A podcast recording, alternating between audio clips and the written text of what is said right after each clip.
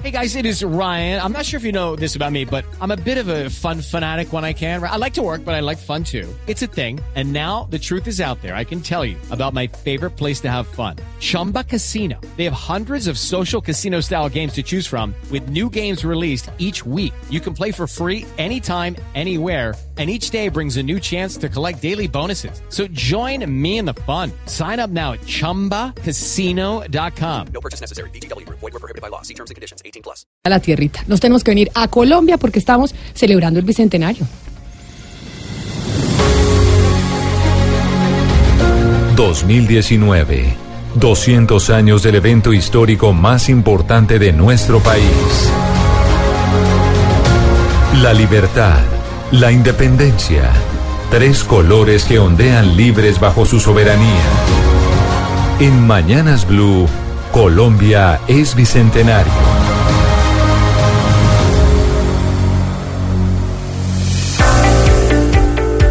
Y como todos los miércoles estamos de bicentenario, un año muy importante. Se cumplen los 200 años de nuestra independencia. Todos los miércoles hemos tenido diferentes expertos, personas del departamento de Boyacá, pero como siempre ocurre con la historia, pues hay un debate alrededor de los hechos. La historia no es una sola, hay diferentes visiones y por eso hoy decidimos pues abarcar una visión distinta.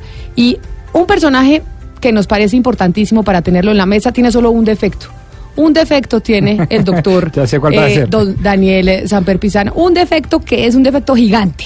Un defecto gigante, pero de todas maneras eso no le quita los méritos para poder estar hablando hoy con nosotros del Bicentenario. Don Daniel Samper, bienvenido. Camila, bienvenida también a, a mis defectos. ¿Sabe de qué defecto me, me refiero o no? No sé, es que son como 280 y varía según la persona que lo diga. No, pero hay uno gigantesco y es el equipo del que usted es hincha.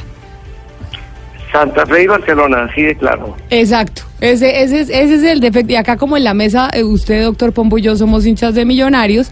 No, to- poca Exacto. representación de los rojos Exacto. tenemos aquí en la mesa de trabajo. Por ser usted se lo respeta, mejor dicho, doctor Daniel.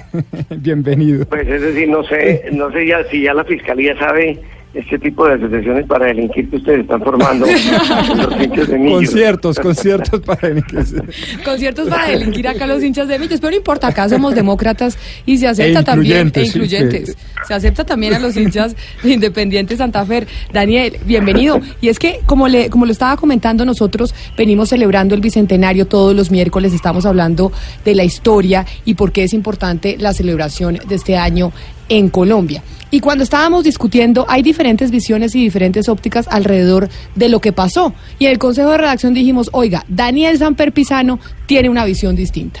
Y por eso queremos escucharlo. Bueno, yo creo que esto ha sido a, raíz de, una mesa redonda muy interesante que hubo aquí en el, el Festival que hay en Cartagena, en que participamos un historiador profesional que es José Orlando Mero, muy respetado, muy bueno, Antonio Caballero, que ha publicado hace poco una historia de las oligarquías colombianas, y yo que he publicado un libro de humor para tratar de acercar los lectores a la historia. Entonces, esto ha sido una, una especie de, eh, esfuerzo por conseguir que los colombianos lean mucha más historia, porque si, persi- si persistimos en la ignorancia y en la poca curiosidad sobre la historia, tampoco vamos a tener buenos historiadores.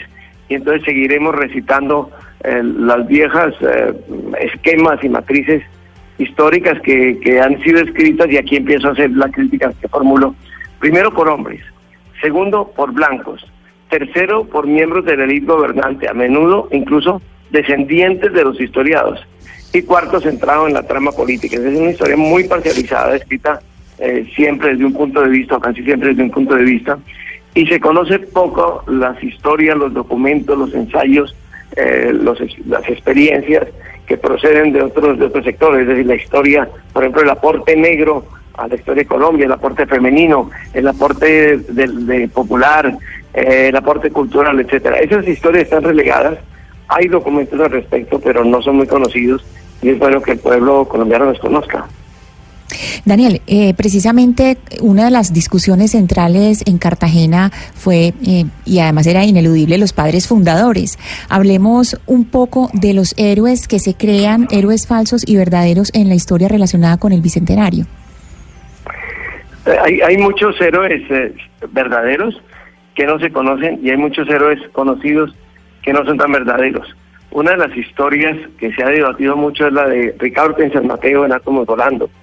Todos nos enseñaron en el colegio que Ricardo eh, encendió un polvorín para que volaran los españoles, aunque él mismo se sacrificara en el acto.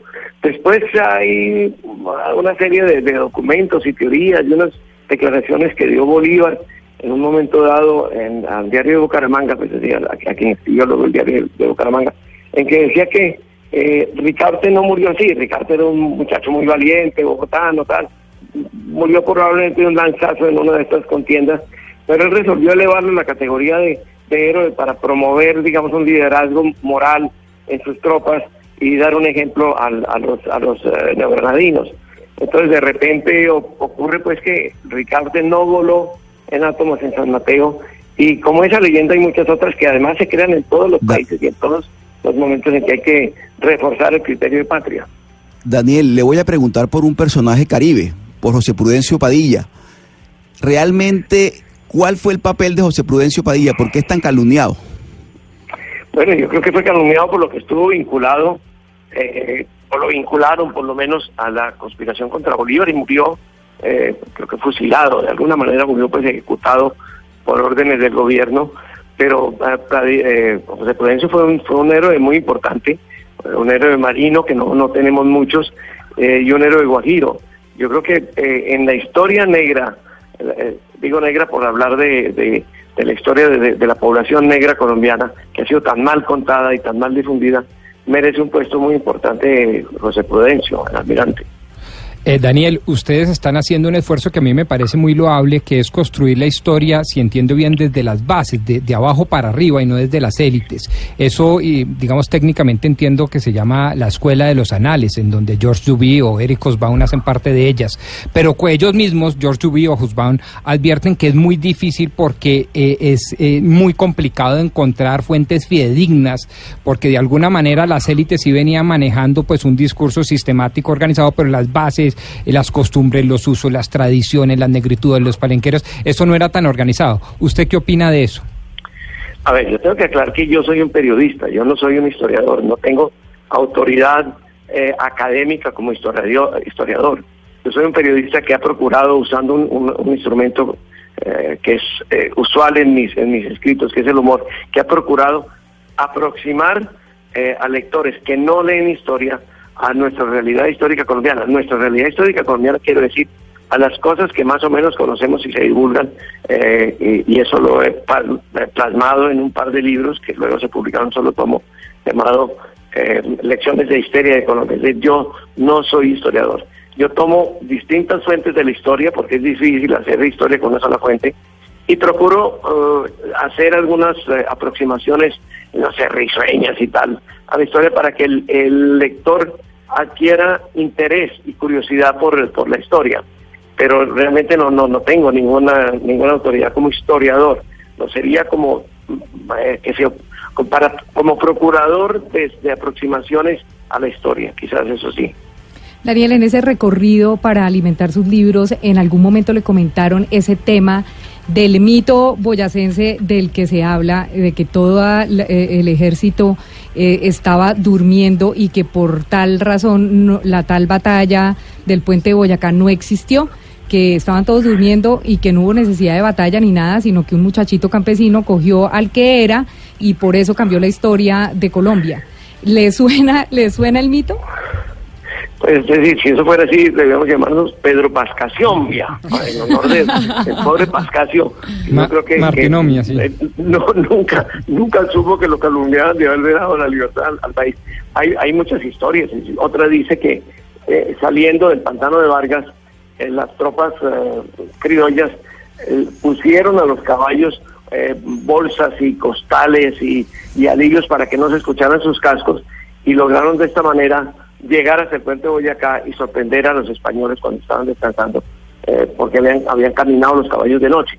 Mm, eh, no lo sé, es que, es que parte del problema es que eh, hay una mezcla curiosa de intereses políticos, de intereses patrióticos, ya se, ha pisado una especie de película patriótica de la independencia de Colombia y quienes se apartan de allí eh, o, o son condenados o no tienen suficiente documentación o la documentación que tienen no se reconoce. Daniel, pero hay una historia que usted se ha sido muy juicioso en estudiar y que sí es para autoridad para muchas personas y es la historia del vallenato. Y quisiera juntar esas dos historias eh, con esta pregunta. En los vallenatos eh, que conocemos, en los vallenatos que usted oye y disfruta y de los que ha escrito tanto, ¿hay algo de la historia de Colombia o del Bicentenario? Sin duda, Camila, sin duda. Es decir, es que la música no ha sido explorada, la música popular, como fuente de historia, fuente de historia por lo que la gente eh, que, que oye y compone vallenatos cree que es la historia, no necesariamente que esa sea la historia comprobada y documentada, pero lo que ellos entendían por historia. Hay muchos vallenatos que hablan no solamente de, de, la época de, de, la independencia, sino que hablan también de las, de las guerras civiles colombianas y que se refieren a, la, a la época de la guerra de los mil días, etcétera no solamente de la época, de esa, ese, no solamente compuestos en esos momentos, aunque el vallenato existía a comienzos del siglo XX, sino incluso posteriormente. Escalona tiene eh, un famoso vallenato en, que habla de las de la, de la guerra civil y habla de el, papel de Venezuela que refugió en algún momento los liberales. Eh, todo esto es un, es, un, es un documentaje o un documental muy valioso que hay que saberlo recibir, pero hay que recibirlo como la percepción que tiene un sector de nuestra población sobre lo, que es la historia de Colombia. Esto no se ha estudiado mucho. Al mismo tiempo, pues sabemos bien que el bambuco fue parte de, las celebraciones en algunas batallas y que animaban, pues, o por eso, eso se dice, a los soldados, eh, pero no hay un seguimiento completo de que cuáles eran esos bambucos, eh, quién los componía, eh, en, qué radicaba la, la, capacidad de infundir ánimo, etcétera, porque no se ha hecho una historia completa de la cultura popular. Hay documentos, hay historiadores que han tratado este tema, pero es algo que no se conoce suficientemente. Daniel, usted inició esta entrevista diciendo que la historia la estaban escribiendo las élites, que esa era la historia que, que conocíamos, hombres blancos, pero además descendientes de los poderosos. ¿Por qué no nos recomienda, si es que existe, algún libro, y le voy a pedir, le voy a poner el reto, de una mujer mujer historiadora, que no venga de las élites y que podamos consultar para empezar a seguir esa recomendación que usted nos dice, que usted nos dice es importante que empecemos a tener en Colombia. Yo, más, más que eso yo diría, porque, porque qué sé yo, eh, la, la, historia de la, de la mujer en Colombia no necesariamente se ha escrito de manera que sea divulgada, pero hay muchos documentos que sumados dan una idea estupenda de lo que puede ser el papel de la, de la mujer en Colombia. Hay libros que sí hablan, por ejemplo, de la compañía de la mujer en los soldados, es decir, detrás de los soldados alguien cocinaba, alguien remendaba las cobijas, alguien estaba allí cuando vio herido. Y obviamente esto no era la Cruz Roja, que no existía. Esas eran las mujeres, mujeres anónimas, etcétera. Pero hay algunos documentos que se refieren específicamente a nombres de, heroínas colombianas, algunas de ellas tan valiosas como Policarpa Salabarrieta, que es mi favorita, y no solamente porque sea de Guaduas, que es la, tierra de mis antepasados, sino porque los documentos fehacientes que hay sobre ella son, son eh, emocionantes, más que, más que convincentes desde el punto de vista histórico, emocionantes. Eh, López, Auxiliario López fue soldado eh, español cuando se produce la independencia y después pasó a ser, por supuesto, soldado patriota y llegó a ser presidente de Colombia. Y él estaba en el cuartel donde, donde se encontraba Policarpo Salabarrieta la víspera de ser ejecutada en Bogotá, relata en una página que todos deberíamos conocer todo lo que dijo a los españoles la Policarpa. Día no durmió, pero no porque estaba angustiada por la muerte. Ya vimos que cuando murió le hizo una, eh, entregó a los que estaban por allí, les dijo, eh, sean valientes de la vida como la doy yo, más o menos. No, ella se pasó toda la noche insultando a los españoles que venían a ver cómo estaba y tal. Y es una diatriba absolutamente maravillosa, es un monólogo perfecto contado por quien lo oyó. Ese tipo de documentos que yo creo yo que son muy valiosos, porque aparte de que ilustran lo que ha pasado, son muy interesantes. Es decir, no es simplemente un análisis frío, histórico, sino que son documentos interesantes. Sobre eso estoy seguro de que eh, hay un, yo, no, no, tengo esos instrumentos, pero hay historiadores como Jorge Orlando Mero, por ejemplo, que sí pueden eh, mm, hacer una, una, un buen acopio de esa clase de documentos. Daniel. Es un placer tenerlo con nosotros y haber, y haber hablado con usted sobre No, no, el pero- bicentenario pero- y las recomendaciones que nos da sobre Pero, el tema pero de la Camila, historia. perdóneme, señor. no lo podemos despedir sin hacerle dos o tres preguntas. Por ejemplo, ¿usted todavía sigue convencido de que el Pacífico lo descubrió un perro? El Pacífico lo descubrió el perro de Balboa. El- eso. El, el primer, el primer europeo que vio el Pacífico fue el perro de Balboa. Está ilustrado, claro, está contado en las crónicas y está ilustrado en, en- en las- en los grabados. Ahí se ve como cuando Sí, sí, están sí. subiendo Balboa y sus compañeros al cerro desde donde avistan el Pacífico. ¿Quién está allá arriba? Leoncico, el perro de Balboa. Hay que darle crédito a Leoncico. Se le ha negado y Leoncico fue un perro muy importante. Oiga, y por ejemplo, yo salgo al centro de Bogotá y estoy buscando esos hoteles que tienen nombres de cipas y saques. ¿En dónde están? no sé Bochica, Bachué, todas porque- esas vainas. ¿Eso ya es desaparecido Sí. o qué? No, ahora, ahora se lo ponen los jugadores de la selección Colombia, junto con Jefferson Bachué o Frank- Franklin Bo- Bochica. Hay, hay unas mezclas muy curiosas que han reemplazado los hoteles. Pues todo esto lo pueden ver en Lecciones de Histeria de Colombia, que son dos volúmenes, ¿cierto? El primero es de la prehistoria, digamos, de la precolonia y después la época republicana. Muy Sí, simpático, se lo unidos- recomiendo. Sí, lo ha publicado eh, ya en un solo volumen eh, de bolsillo el, el editorial Random House.